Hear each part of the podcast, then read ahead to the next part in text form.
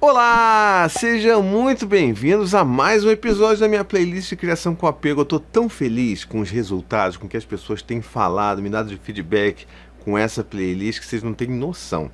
Então hoje a gente vai falar sobre o sexto princípio da criação com apego, que é provendo um cuidado consistente e amoroso. A gente vai falar um pouco sobre esse princípio que tem um pouco de preconceito e muito desentendimento né, em relação a ele, mas eu tenho certeza que depois desse vídeo você vai entender exatamente o que significa isso. Mas antes, aquele recado rapidinho, né? Se você está ouvindo esse podcast daqui, saiba que isso aqui faz parte de um conjunto, uma minissérie que eu estou fazendo exclusiva completamente gratuita sobre criação com apego. Isso daqui você encontra inteiramente dentro do meu podcast. Você pode encontrar lá os outros princípios que eu andei falando no passado. E se você se inscrever aí no meu podcast, você vai ter acesso aos outros dois, porque são oito no total. Oito né? Oito no total. Então você pode continuar me acompanhando, vendo os outros conteúdos, porque eu não falo só sobre a criação com apego e os seus princípios.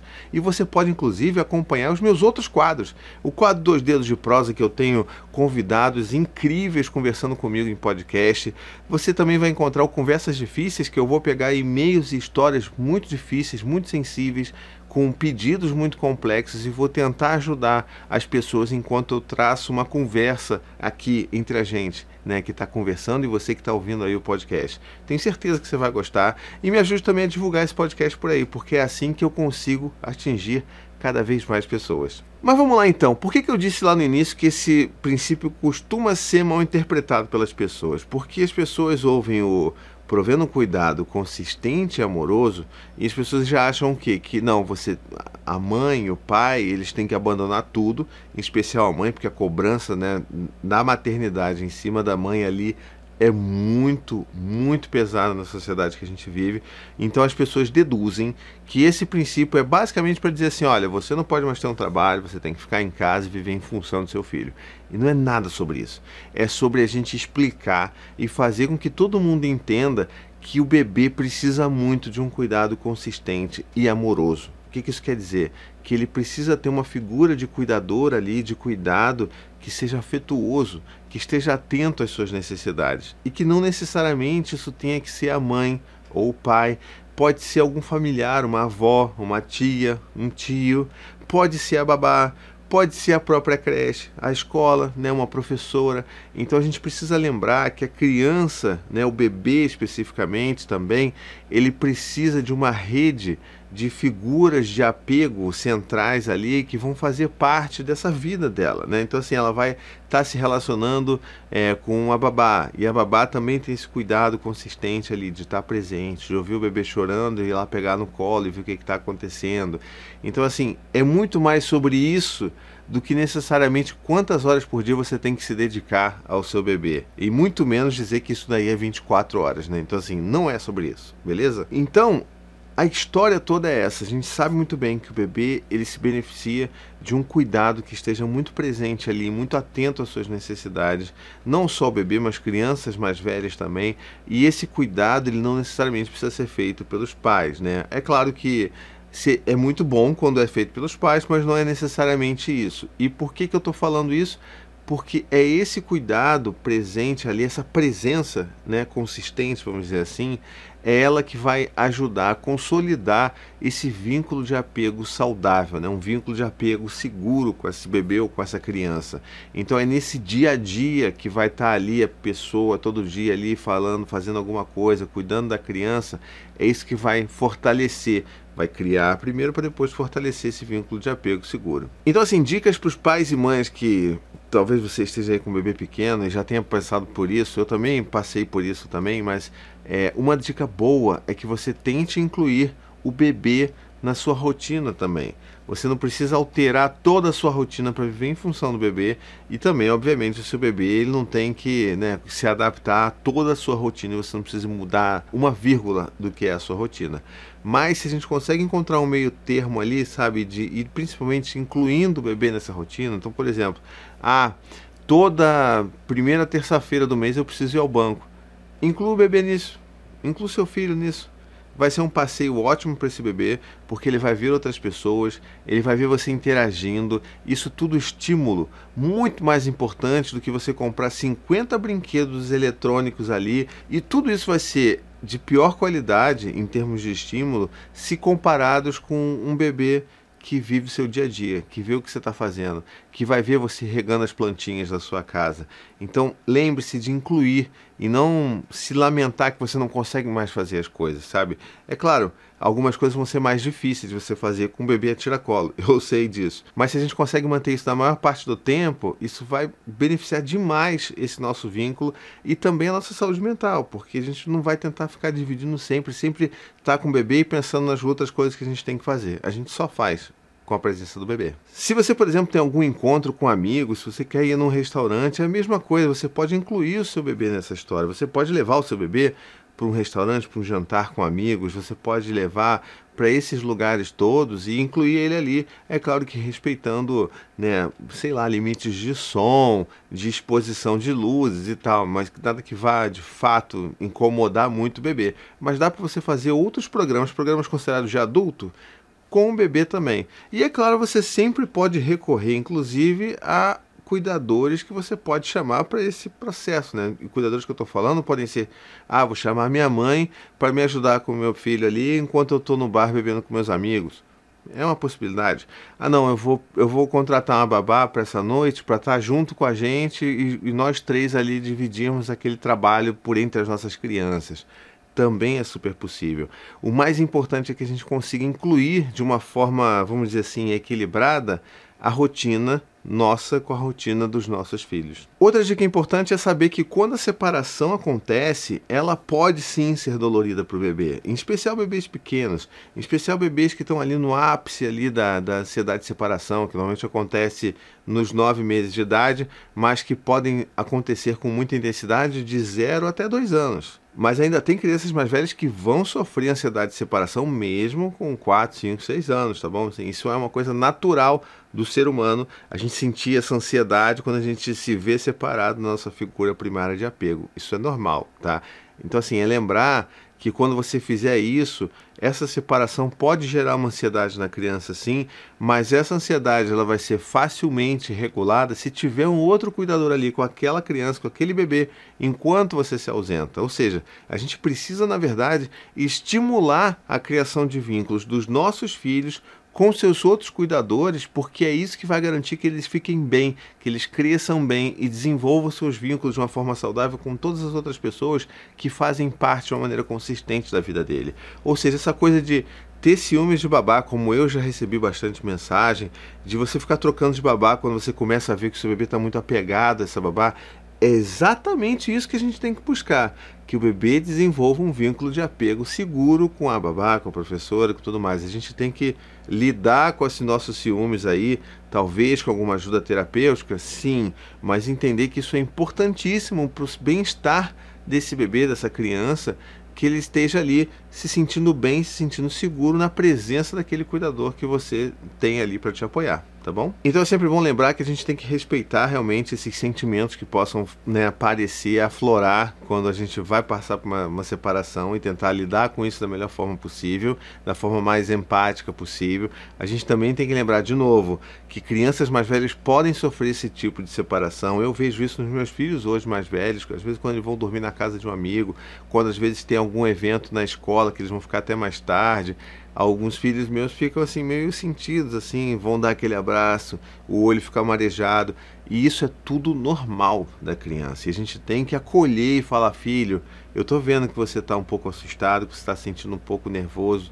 Papai está aqui, vai dar tudo certo, tá bom? A sua professora está ali. Se você precisar de qualquer coisa, pede para ela que ela vai ligar para mim, vai ligar para mamãe e a gente vai fazer de tudo para te ajudar tá bom? Então a gente precisa encorajar e não empurrar a criança para fora do nosso vínculo, tá bom? E aí, se tem esses espaços, esses momentos de separação, principalmente dos pais, a gente precisa lembrar, inclusive, que a gente tem que dedicar um tempinho da nossa rotina para a gente fazer essa reconexão essa reparação dessa crise de ansiedade que possa ter acontecido ali. Então, assim, chegou em casa um dia de trabalho que você passou o dia inteiro longe, ao invés de correr direto para o celular, de ligar a TV direto, senta e passa um tempo de qualidade com seu filho ou com seus filhos, conversa, ouve, tenta saber que, quais foram as histórias que aconteceram ao longo do dia, na escola, tenta sentar e brincar com o seu bebê que ainda não fala, mas que está morrendo de saudade de você. É importante a gente gastar um tempo assim precioso para a gente se reconectar. Isso é super importante. E lembrando, inclusive, que a gente tem que respeitar a reação dos nossos filhos. Né? Então, às vezes, por exemplo, o nosso filho, bebê ou criança, pode, sabe, representar ali, mostrar uma certa rejeição ao seu contato, à sua proximidade quando você volta para casa. E isso acontece por quê? Porque ele está se sentindo magoado porque ele, poxa, você, você foi embora e agora você vai voltar, será que você vai embora de novo? Então, existe essa confusão na cabeça dos bebês, especialmente. Isso pode acontecer e não é para você levar isso para o lado pessoal, é sim para você lembrar que ele precisa de ajuda, ele precisa desse tempo de reconexão.